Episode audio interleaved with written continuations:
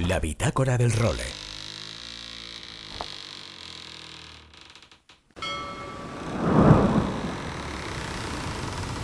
Bienvenidos a bordo del role. Una placentera travesía por los mares del podcast. Zarpamos ya en busca de las mejores historias del mar. A la caña, Nacho Gómez Zarzuela.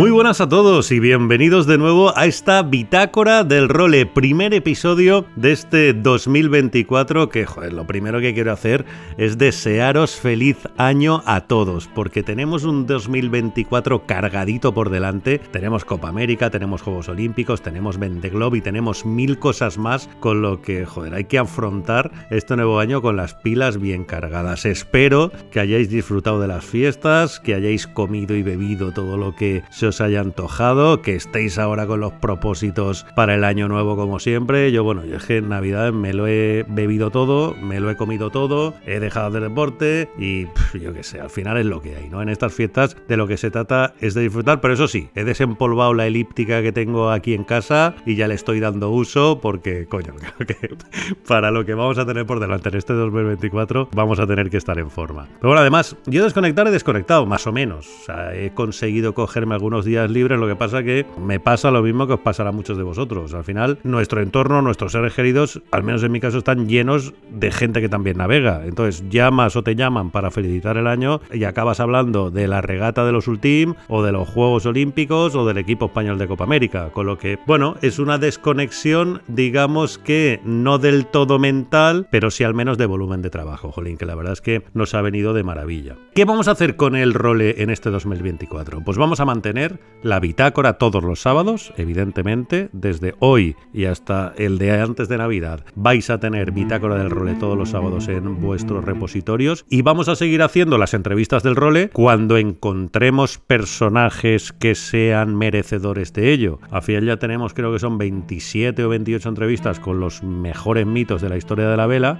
Nos quedan muchos, entre otros mi unicornio Julio Vidal, a quien sigo llamándole periódicamente, pero que todavía no he conseguido que me coja de nuevo el teléfono, pero lo voy a seguir intentando. Además, ahora este año, como me va a tocar subir muchísimo a Barcelona con el tema de la Copa América y él está viviendo habitualmente en Tibisa, en Tarragona, con lo que me pilla de camino, no dejarte incluso parar algún día de camino y a ver si me lo encuentro. Yo qué sé, ya os mantendré informados de cómo va la búsqueda del mítico Julio Villar. Pero bueno, ¿qué armadores vamos a tener para este 2024? Ya os lo conté en el último episodio de 2023, pero contamos con el aterrizaje de un nuevo armador principal de este role que es la Fundación Barcelona Capital Náutica. La semana que viene, en la segunda bitácora del año, voy a dedicar el programa casi entero para presentaros quién es la fundación, para entrevistar a Ignacio Armengol, que es su director general, y me apetece que lo conozcáis, y para contaros los planes que tienen en un año en lo que la fundación va a ser una institución clave en la vela, porque es la parte local de la organización de la Copa América de Barcelona, con lo que la verdad es que nos van a traer historias maravillosas y os las iremos contando sábado a sábado aquí en este role. Y otro de los armadores que va a continuar en este 2024 va a ser North Sails, que ya estamos con Luis Martínez Doreste preparando los contenidos relacionados con las velas del año que también va a ser seguro muy provechoso en este sentido. Y en este primer programa de hoy vamos a dedicarlo a una regata que ya está en marcha y que a mí os tengo que reconocer que me pilló totalmente por sorpresa. Pues en estas navidades a qué le echamos un ojo. Pues yo estuve con la Sydney Hobart, al final quieras o no, aunque ya no estés trabajando, sabes que van Patán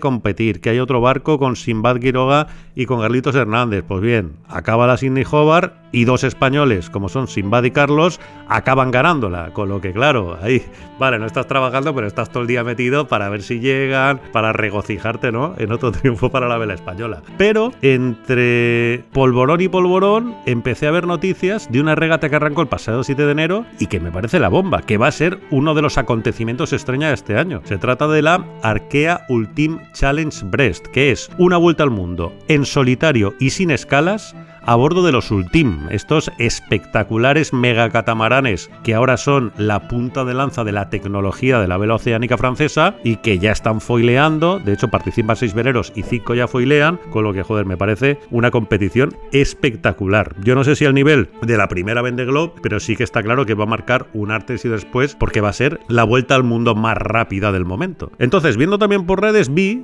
que uno de los nuestros, además un antiguo protagonista de esta bitácora del role, está integrado en uno de los grandes favoritos para ganar esta regata, en el SVR Lazartig. Se trata de Pep Costa, uno de los españoles, junto a Pablo Santurde y junto a Alex Pella toda la vida, que está ganándose las habichuelas en la Bretaña francesa, en todo el meollo de la vela oceánica mundial, y que está como routier en el SVR Lazartig, que es el equipo liderado por François Gabart, un mito que es el que tiene hoy en día el récord de la vuelta al mundo en solitario con bichos de estos con 42 días, pero que Gabart ha decidido no disputar esta vuelta al mundo y cederle el timón a su sucesor, que es Tom Lapers. Pues bien, Pep Costa forma parte del equipo de routiers de meteorólogos de la gente que aconseja a Tom Lapers cuál es la mejor estrategia para dar esta vuelta al mundo. Y como la regata nos encanta tanto y su figura también nos apasiona, el curro que está haciendo Pep allí, le hemos hecho una entrevista larguita, que la verdad es que, jolín, a mí me ha resultado súper interesante y que enseguida vamos a escuchar con toda la experiencia que está viviendo Pep Costa en esta Arkea Ultimate Challenge y con su trabajo de routier en el que nos va a contar todas las rutinas que tiene.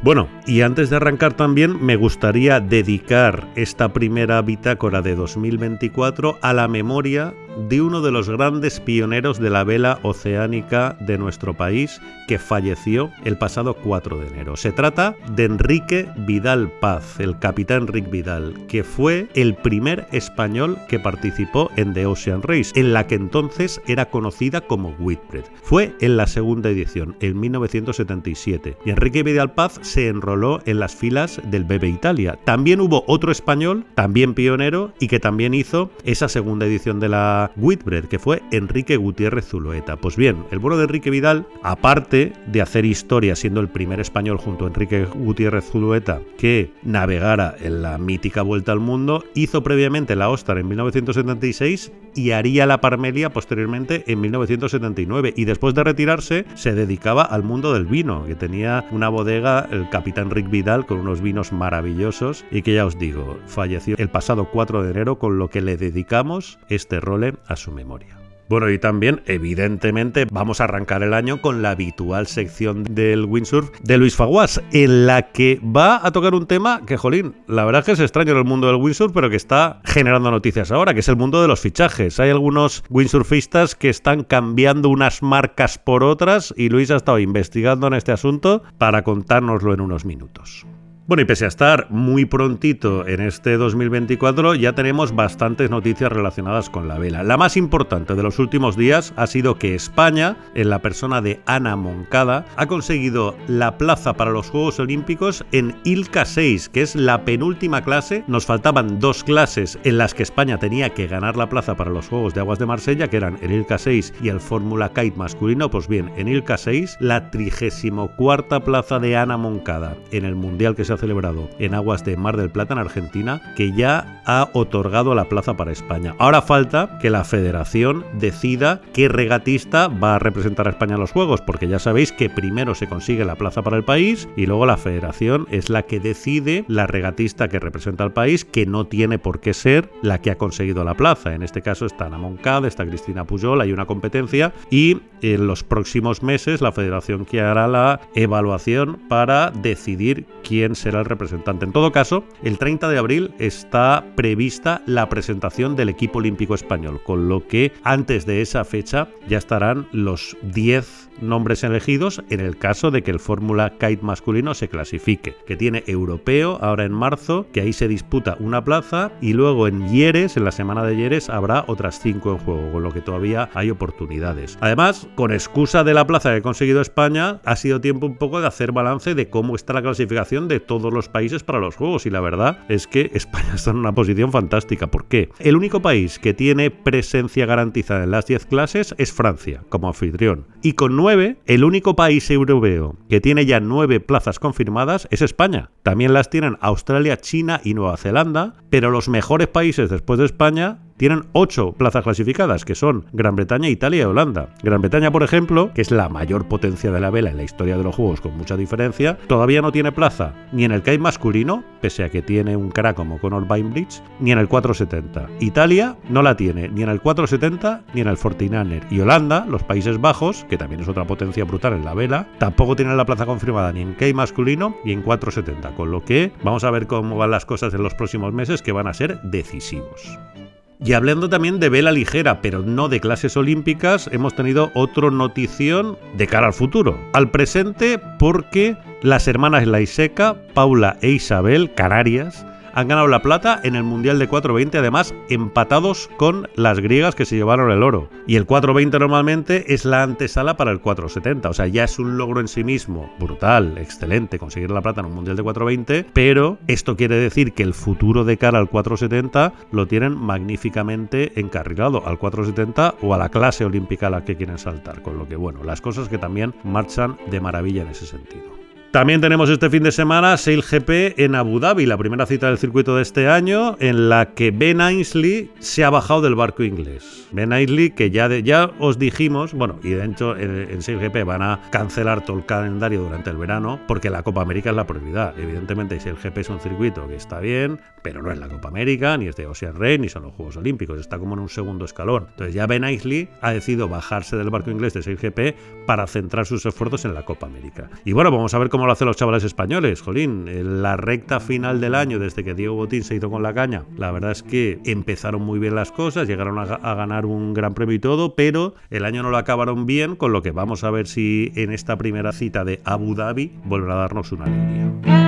Y en la Copa América también que se siguen generando noticias, fichajes, sobre todo en el Power Group, en los grinders, en los ciclistas que van a ir a bordo de los barcos. Y es que la Lingui Red Bull acaba de hacer público que ha fichado a Franco Notti y al remero olímpico Paul Jacquot para incorporarse a los forzudos que van a encargarse de generar la potencia necesaria para su barco. Bueno, y para este 2024 mantenemos los canales de comunicación con todos vosotros, con todos los oyentes de este role. Correo electrónico nachogomez.elrole.com, enviadnos lo que os dé la gana. Número de WhatsApp 613-070727. Ahí podéis apuntaros también al canal de WhatsApp en el que compartimos todos los sábados los nuevos contenidos de este role. También los podéis recibir por email apuntándoos a la newsletter que tenemos en nuestra página web, elrole.com. Ahí os apuntáis y la recibiréis todos los sábados en vuestro mail. Pues con todos estos contenidos arrancamos ya la edición número 145 de la Bitácora del Role. La Bitácora del Role.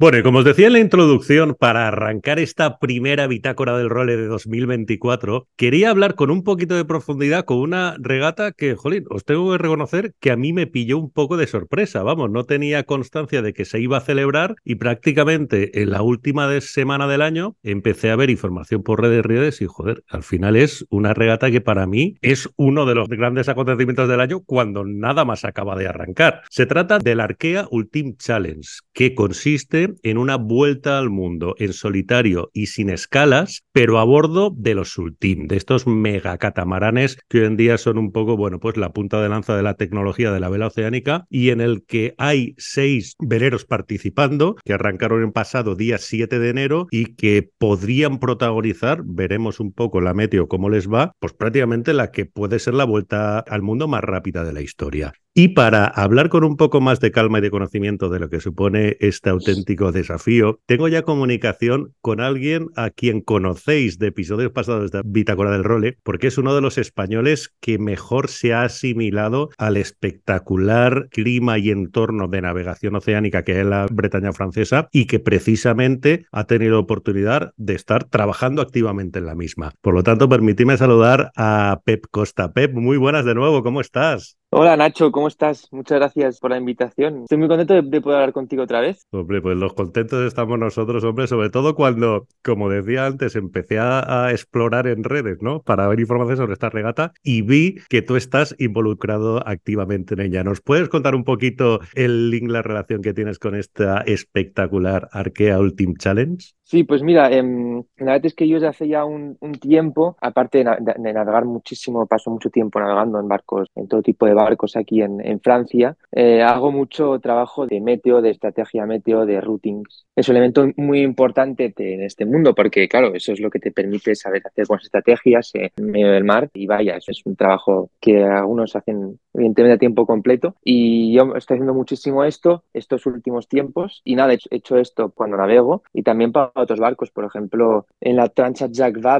ahora en noviembre hice todo el routing y la meteo durante toda la regata para un Ocean 50, los multi 50, los trimales de 50 pies. Y la verdad es que fue súper bien, eh, quedamos segundos y esa fue la primera vez que hago meteo para un barco súper innovador, eh, nuevo y todo, eh, yo solo. ¿Qué barco era y qué, quién iba a bordo? Era el nuevo Realité, era un, el Ocean 50 de mm, Fabrice Caillard y de Emeric Chapelier. La verdad es que sí, sí, unos navegantes súper buenos y sobre todo fue algo bastante fuerte también para mí porque da mucha confianza en sentido en mí porque, claro, tú eres la persona tierra que 24/7 les haces la, el análisis de la meteo, les dices por dónde ir, es todo. Entonces eh, ellos navegan, ellos navegan y se concentran en ir, rápido. Entonces eso era una buena primera misión y la verdad es que fue súper bien. Y de ahí hicimos eh, yo, la persona un poco, digamos, referente en el tema de routings y de meteo en la vela oceánica, se llama, es una persona que se llama Jean-Yves Bernot, que él, para la gente que conozca así, por ejemplo, es el que escribe todos los libros y todo esto de, de meteo, routing, estrategia y todo esto. Y entonces, pues hablamos él nos enseñó bastantes cosas antes de la Lab. Y nada, y hace, pues, hace un, mes y algo, un mes y medio, me escribió para preguntarme qué él iba a hacer, eh, que eso ya lo sabía porque él trabaja con, él trabaja mucho con François Gabard, la persona esta que creo que mucha gente conoce, ¿no? Que palabras mayores. exacto. Y él es el que le, eh, Jean-Yves Bernot, era él el que le ha hecho siempre los, las routines estrategias en, sus regatas. Cuando hicieron la Vuelta al Mundo, el récord de la Vuelta al Mundo en, en en 2017 que, que ganaron, fue el que le hizo y todo. Entonces, él siempre es la referencia, ¿no? Y entonces cuando, pues, cuando me envió un mensaje me dijo, oye, voy a hacer la, el routing, la meteo. Esta vez no es para François, es para Tom Laperche, pero es el barco de François, es, es Vers las que es el, el, el Ultim. Entonces, cuando me preguntó para, para que le ayudase, pues evidentemente ni, ni dudé un momento porque era una súper oportunidad para mí y, y nada, ese que era mucho trabajo. Pero bueno, así también me, me, permitió también aprender muchísimo. Y además, al mismo tiempo, es una regata que es súper importante porque es la primera vez que los trimaranes Ultim, que son trimaranes de 32 metros, o sea, son gigantes, son de 100 pies, hacen todos juntos una regata, entonces es, algo, es algo increíble, es como si fuese la primera Vendée Globe, solo que en barcos realmente altamente tecnológicos y que van en solitario. Entonces las personas, normalmente son siempre un grupo de personas que les hacen el trabajo a tierra eh, en temas de meteo, es muy importante porque claro, estos barcos son muy complicados, van muy muy rápidos, por ejemplo, ahora mismo vamos, él va a 40 nudos, ¿sabes? O sea, hay muchos, siempre hay muchísimos parámetros y hay que intentar ser muy muy muy precisos con la meteo y por dónde tienen que pasar, porque evidentemente hacer la vuelta al mundo en solitario, en trimas, en regata, aún no se ha hecho y tampoco sabemos cómo se va a pasar toda la vuelta. Entonces eh, hay que estar muy concentrado a todo momento para realmente abrir el mejor camino posible para que el barco y el skipper puedan pasar siendo rápidos, pero también sin romper el barco y, y haciendo la ruta lo más eficientemente posible. Pues tengo mil preguntas para ti y más escuchándote ahora con calma porque me parece la bomba, ¿no? El evento que estamos estrenando. Pero la primera, por poner un poco a la gente en contexto, Pep, el SVR Lazarti, que es el equipo para el que tú trabajas, es un poco si hiciéramos el símil con el fútbol, un poco de los equipos punteros de la Champions, ¿no? Está el Bank Popular, está el Gitana y el SV Lazartic con la, digamos, el equipo que ha formado con François Gavard desde hace tiempo, está instalado en, entre esos tres o cuatro equipos punteros de, la escena. Sí, sí, eh, sí, sí, evidentemente.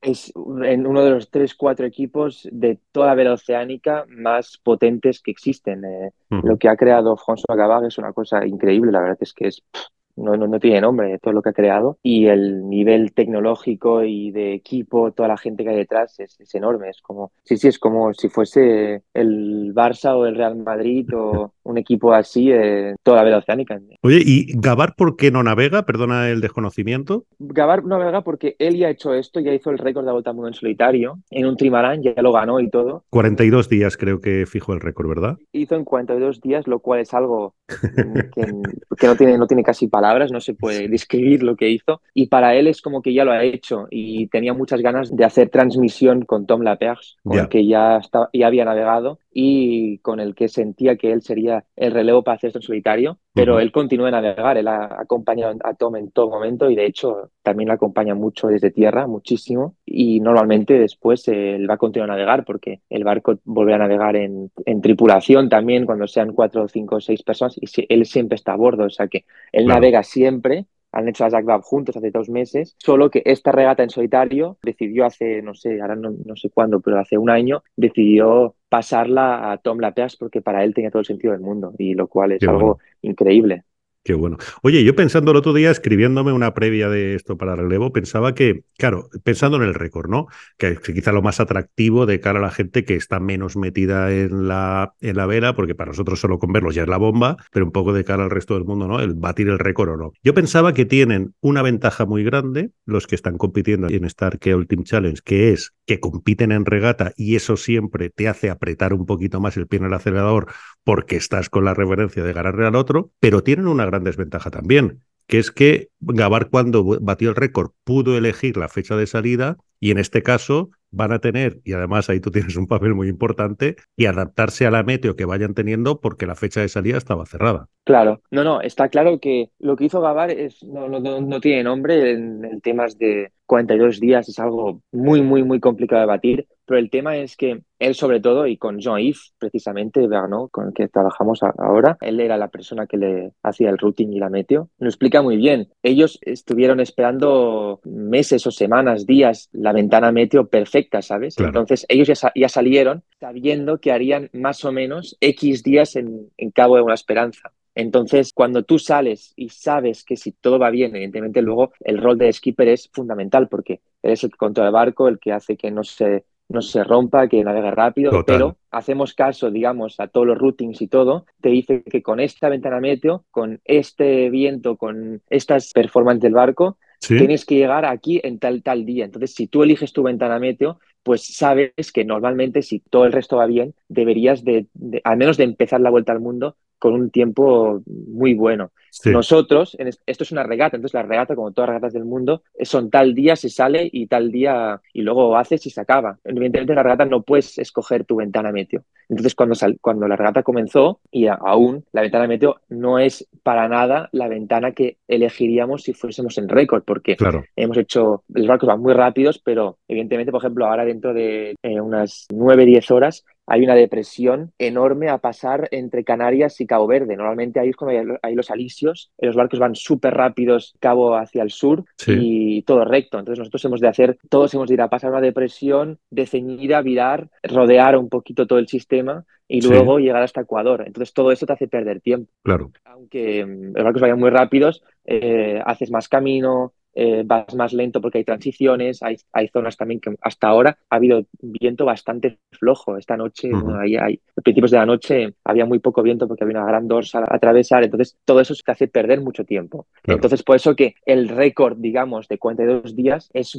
muy difícil que aparezca porque básicamente porque ya empiezas con una meteo que ya no, ya no es ideal. Pero para ninguno de las personas, de los skippers y los equipos, el récord es lo importante. Lo importante es el ganar la regata, sobre todo llegar hasta el final intentar ganar. Y ya todos los que lleguen hasta el final será algo increíble, porque hacer esto, hay que imaginarse que hacer la vuelta al mundo en un trimarán gigante, tú solo, sin parar, eh, es algo, para meternos en contexto, solamente cuatro personas en todo el mundo han hecho esto antes. Gabar siendo el último que lo hizo, el cuarto que lo hizo. Entonces, imagínate, ahora van a ser eh, posiblemente cinco otras personas, porque Tomás Kovic ya lo ha hecho, que lo harían. O sea, son gente pues, que hacen eso por primera vez y que es algo increíble. Entonces, hacer el récord al mismo tiempo es muy, muy complicado, porque básicamente porque sabemos que el tiempo de una esperanza ya es dos o tres días más de lo que, por ejemplo, se mm, hubiese mm, puesto como objetivo en un récord, ¿sabes? Claro, y que a lo mejor también por el hecho de ganar eh, los patrones se ven obligados a tomar alguna decisión táctica que suponga marcar al rival, que a lo mejor eso les reste mm, días o les sume minutos de llegada, pero que les asegure la victoria, ¿no? Aquí entra también en juego la estrategia, porque tú tienes rivales por los que quedar delante. Sí, sí, evidentemente sí que hay esto, pero mm, lo que pasa es que mm, la cosa más importante ahora mismo es que, y más que nunca, es si quieres ganar, has de acabar. Y estos barcos son barcos que no han hecho la vuelta al mundo aún. Entonces son prototipos muy, muy, muy complicados. Es como coches de Fórmula 1, o sea, hay mil parámetros. Entonces, eh, lo más importante es, evidentemente, ir rápido siempre, pero sobre todo poder navegar por zonas siempre buenas para el barco y que no se, que no se pueda romper, que no hayan problemas, ¿sabes? Y limitar todo esto. Entonces, evidentemente, lo más importante es poder ir rápido, pero estando siempre en un área donde sea lo más practicable posible. Y luego, evidentemente, hay las regatas. Si hay un barco que eh, hace una estrategia diferente, pues evidentemente vas a ver a ver qué haces tú, cómo la cubres, cómo vas y todo esto. Pero lo más importante es eso, lo más importante es que siempre el barco esté, esté bien y, no intente, se intente no romper. Una doble pregunta, Pep. ¿Los seis llevan foils y ¿qué porcentaje de la vuelta al mundo van foileando? A ver, son seis barcos, pero cinco llevan foils eh, voladores. ¿Sí? Y hay uno que es un barco que es, es, mucho más antiguo, es un buen barco, pero mucho más antiguo, que él no lleva foils voladores, digamos, lleva foils en C entonces no, no vuela el barco. Pero de los cinco em, vuelan bastante, la verdad. Por ejemplo, ahora mismo están volando. Lo que pasa es que depende mucho todo del mar, porque ver los barcos que vuelan, vuelan, vuelan muchísimo, evidentemente. Hay muchos vídeos increíbles de que vuelan, pero la, la, cosa que limita eso es el estado del, del mar que hay, ¿sabes? Entonces, nuestra pregunta, y que aún no sabemos, porque estos barcos voladores nunca han hecho la vuelta al mundo en el sur, nunca han estado en el sur. Entonces, no se sabe con las olas que hay en el sur, que son muy largas y muy, muy grandes, muy, con un periodo muy alto, pero muy altas, eh, no sabemos si el barco va a poder volar ahí, ¿sabes? Seguramente será un tema bastante híbrido. Volaremos en un momento, en un momento no, en un momento sí, en un momento no, porque piensa que cuando el barco vuela va muy, muy rápido. Entonces, si has de frenar un poco, qué haces con los foils, los hay muchas, muchas cosas que aún los equipos tienen, creen tener muchas respuestas, pero hay que ponerlo en práctica. hoy, en día creo que es muy difícil, para decir imposible, saber cuánto porcentaje del tiempo van a volar, porque creo que en el sur, cuando haya muchísimo viento o estemos delante de una depresión o justo no se haya alcanzado la depresión y estemos ya detrás, con el mar que hay, dudo que se pueda volar mucho. Pero igualmente los barcos van a 30 nudos, 40 nudos, pero no se sabe hasta qué momento puedes realmente volar. Pero, por ejemplo, ahora que el mar es relativamente plano y sobre todo la ola es, el periodo de ola es muy largo, ahora están volando y se ve perfectamente, van a 40, 42 nudos tranquilamente. ¿Con qué viento más o menos? ahora hay unos 15 nudos o así, 16 nudos. Joder, qué fuerte tú. Es que es, de locos, ¿eh? Ah, es increíble. Es que no nos damos cuenta de lo que es una mm. persona sola en el barco y el barco en piloto automático y, va solo y, ahí es de desconectar el cerebro porque va tan rápido y, dices, wow, debe ser increíble. Sí. Oye, Pep, ¿y cómo es un poco un día a día tuyo en un curro como este? Porque será de estar eternamente en guardia, ¿no? Pues somos tres personas. Entonces está Jean-Yves Bernot, que él es el, el jefe, digamos, el, la persona que te he dicho que, que ha hecho el routing y la estrategia de siempre de Gardar desde hace años. Luego está Corentin Duguet, otro especialista, gran especialista del, de Oceánica también, que ha hecho mucho Figaro, Class 40 y sobre todo lleva haciendo Metal con Jean-Yves desde hace 15 años. Entonces se conoce muy bien y evidentemente sabe muchísimo. Luego estoy yo, y luego hay una persona del equipo de SVR Las Arctic que se encarga de la performance del barco y todo. Entonces, eh, hacemos iguales entre todos, pero estamos bastante mucho tiempo los todos juntos al mismo tiempo porque constantemente, eh, sobre todo cuando hay una, una salida de modelos meteorológicos, sobre todo el de la mañana, el de la tarde, hay mucho tiempo para analizarlo, para estudiarlo, para ver qué rutas vamos a coger, para preparar la información que le vamos a transmitir a Tom en el barco, responder a sus preguntas. Entonces esto lleva tiempo, entonces nos repartimos un poco el trabajo y luego cuando hay periodos más tranquilos para nosotros porque ya todo está dicho, todo está claro para él y todo y ahora hay unas horas un poco más tranquilas, pues hacemos guardias y siempre hay uno, siempre, siempre hay uno de, sobre todo de nosotros tres, que está mm, delante del ordenador eh, mirando el barco, listos a responder a Tom a cualquier momento, a cualquier hora del día. Por ejemplo, esta noche hemos, yo he hecho un buen trozo de la noche y luego ellos dos han hecho otro buen trozo cada uno y la mañana, por los grips de la mañana, que son es a partir más o menos, son las 8 de la mañana, pues ya entre antes y después, pues ya sobre todo está, estamos todos, pues sobre todo está Jean-Yves, que es el que lo estudia también y coge bien las decisiones. Y eso, y nos, nos ponemos siempre, sabemos, oh,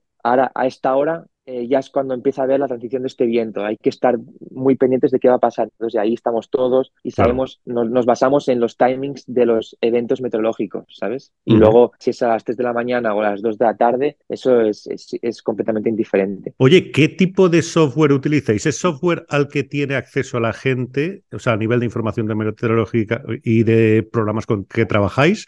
O son software específicos que diseñáis vosotros? Eh, no, son softwares, es un software que se llama Adrena, que lo tiene todo el mundo de todo el mundo que hace, digamos, vela oceánica lo tiene. Es el mismo, es el mismo software que utilizamos en el Figaro, en el CAS 40, en los Inmocas, en los Multi 50, en los Ultims, el mismo software. Y luego hay eh, pequeñas variaciones de settings, de cosas, y luego está evidentemente todo lo que es en referencia al barco. Tenemos todos los, los datos del barco, tenemos, tenemos un programa con todos los datos del, barco, las fibras ópticas, todas las cosas del barco eh, instantáneos, y eso lo metemos dentro de nuestro programa de routing y podemos configurar bien eh, las rutas a hacer en función de, las performances del barco a ese, a ese momento. ¿Con qué margen de tiempo hoy en día el parte o la previsión es 100% certera, Pep? Depende un poco de la zona, pero a ver, así, digamos, a grosso modo es bastante eficaz, sobre todo así en, cuando estamos hablando de tipo, por ejemplo, entre Francia y Brasil, digamos, sabemos que en estos barcos que llegan a Brasil en más o menos una semana, entonces sabemos que hasta ahí cuando hacemos el routing, el primer routing, cuando salimos de Francia y hasta que llegamos a Brasil, la estrategia general no ha cambiado mucho. Luego hay muchos, se afina muchísimo, pero más o menos sabemos que habrá esta dorsal, luego habrá esta depresión, luego hay una ruptura de alisios, luego hay tal,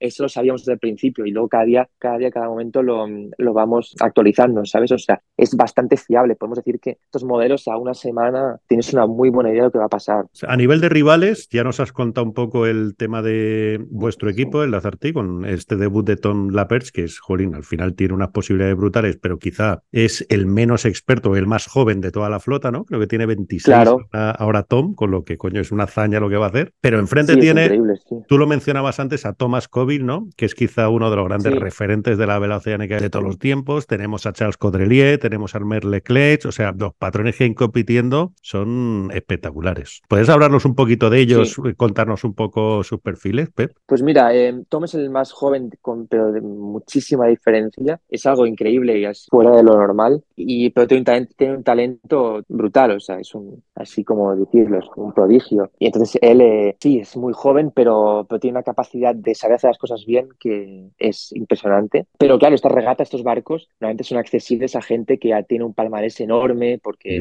son barcos que valen muchísimo dinero, eh, funcionamientos que valen muchísimo dinero, entonces es normal que sean mayores. ¿sabes? Por ejemplo, Agamel Leclerc, Agamel Leclerc es el que ganó la Vendée en 2016, ha ganado la Solitaire del Figaro tres veces. Es un skipper que no hace falta presentar, ¿sabes? Eh, tiene un talento y un palmarés increíble. Pero claro, tiene que debe tener 20 años más que Tom Laperche. Pero claro, porque ha hecho tantas cosas.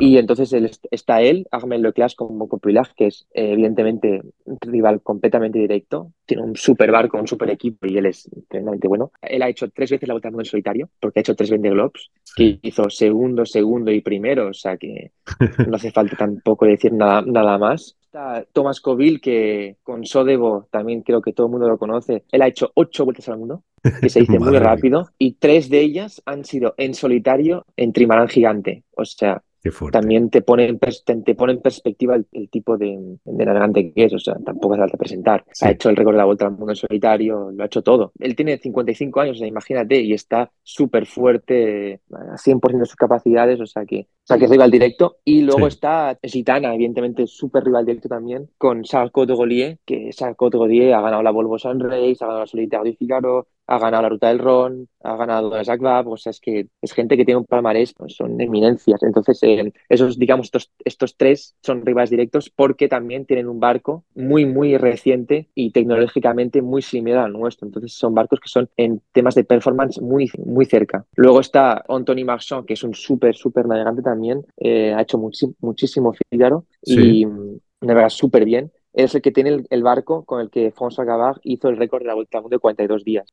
Eh, entonces tiene un super barco. Lo que pasa es que es un poco menos reciente que el nuestro, que Gitana o Bon Populaire o Sodebo. Entonces hay condiciones en las que no, en las que igual va un poco, el barco va un poco más lento, pero para una regata así creo que cuando estén en el sur mm, va a ser todo, todos, todos van a ser bastante similares en performance. Y luego está Eric Perron, que es un súper navegante también, ha hecho también muchísimo Fígaro, como todos los otros. Lo que pasa es que lleva un barco que es mucho más, digamos, antiguo, debe ser el 2000, 2007 o así. Entonces, em, el gap de performance es bastante grande. Es por eso que se puede ver en los trackers que los barcos nuevos van más rápido, eso es seguro. Lo que pasa es que luego está la carta de eh, igual los barcos más nuevos pueden romper más fácilmente y el de Eric no. Nunca se sabe, ¿sabes? Lo que pasa es que estos seis son tíos muy buenos y lo que van a hacer es, es increíble. O sea, que hay que ver, hay que hay que poner el equilibrio al buen momento, ¿no? Eh, entre la experiencia, el barco, eh, la meteo que tienes, el apretar, eh, todo eso es una combinación de, todo junto. Qué bueno. Mira, Pep, si ya tenía ganas de seguir esta regata antes de hablar contigo, después de todo lo que nos ha contado, la verdad es que me voy a meter en el tracking en cuanto acabemos la entrevista, hombre, a ver cómo van.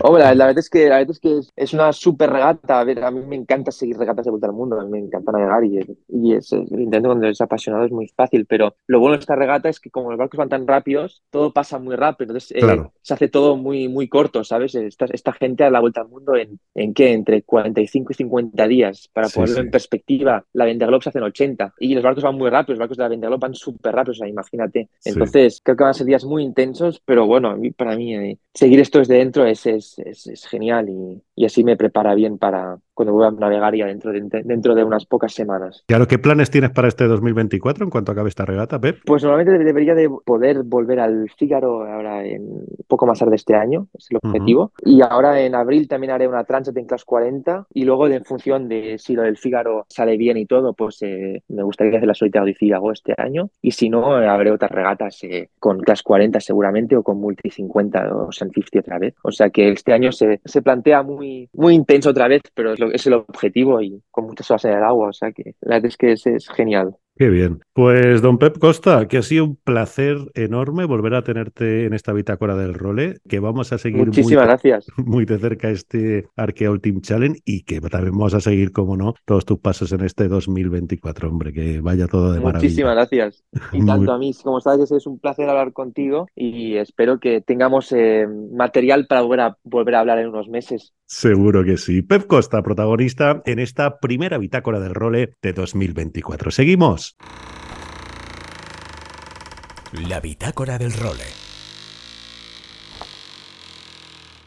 Aloha Nacho y amigos de El Role. Aquí estamos después del parón invernal de las vacaciones para volver a traeros toda la actualidad windsurfera. Antes que nada, feliz año. Espero que hayáis tenido unas buenas vacaciones, que hayáis tenido viento, que hayáis tenido olas, que hayáis tenido buenos, buenísimos regalos de Papá Noel o de Reyes. Y si no, pues daros un capricho en las rebajas en vuestro tendero local, que seguro que lo agradece. Yo vacaciones, bajé a Tarifa con, con Rafa Cerveró de Ocean Republic y con algún amigo más. No tuvimos nada de suerte con el viento. La verdad es que ha sido unas navidades de viento muy flojo. Fuimos a Tarifa y hice tres días de bici, dos días de surf en el Palmar y un día de windsurf en Valdevaqueros con 6-3. O sea, 2.000 kilómetros para una sesión de 6-3. Luego sí que he tenido un pelín más de suerte y nos ha entrado un pequeño viento el día de Reyes que no pude navegar y el día después de Reyes en paquebote y sí que pude navegar algo, pero han sido unas vacaciones un poquito descafeinadas en lo que a agua salada se refieren. En cuanto a actualidad, sí que hemos tenido para ir haciendo un role, dos roles, tres roles, un montón de roles porque final de temporada, es verdad, no tenemos regatas, pero sí que hemos tenido condiciones muy poderosas en en Hawái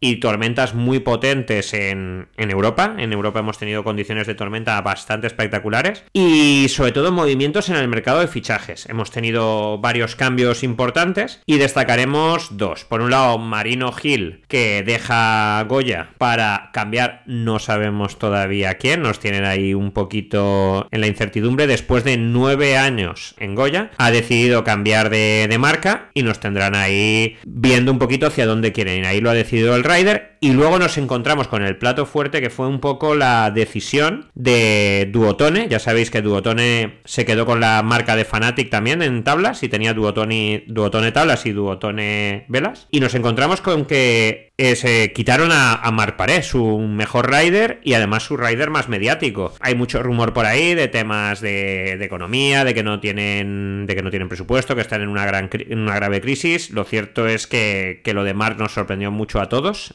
incluyendo al propio Mark. Mark ha sido muy elegante en todas las declaraciones y demás. Ya sabemos que él es un competidor nato, pero también se han deshecho de Pierre y Marion Mortefón, que, que eran dos riders muy muy potentes a nivel de, de slalom. Entonces, nos ha dejado a todos con, con un poco de mal sabor de boca en este sentido. Hay varios vídeos ahí, incluso de Ben Profit en Windsurfing TV, hablando del tema. Y nada, desde aquí nuestro apoyo al grandísimo de, de Mark, que ya sabe que es. Nosotros somos incondicionales suyos y que queremos que este año esté peleando fuerte, fuerte por PWA. Además, este año parece que Philip Coster ya se ha recuperado de la lesión que, que no le dejó competir a un alto nivel en la temporada pasada y ahora nos vamos a encontrar con un competidor más de cara a este tour que va a seguir estando unido entre International Windsurfing Tour y PWA, con lo que vamos a tener un tour muy muy poderoso de cara al 2024. Además de que en 2024 donde vamos a tener unos Juegos Olímpicos donde tenemos a Pi, tenemos a Nacho, tenemos a Jorge que sigue entrenando también duro y vamos a ver un poco por dónde va. Y luego aparte tendréis escuela, tendréis técnica, hablaremos un poquito de material. La idea es que sigamos orientando el role, ya llevamos muchos, muchos capítulos, pero tanto para Nacho como para mí es algo que, que nos encanta, que cada semana de estar con vosotros nos parece increíble. Yo me encontré en Tarifa con, con un chaval que me dijo, oye, que, que tú no me conoces, pero yo es que te escucho en el role. Ostras, y al final somos una pequeña comunidad y, es un placer teneros a todos ahí al lado. Así que Nacho, un placer estar aquí, feliz año a todos, un abrazote fuerte y nos vemos por los mares. Chao, chao.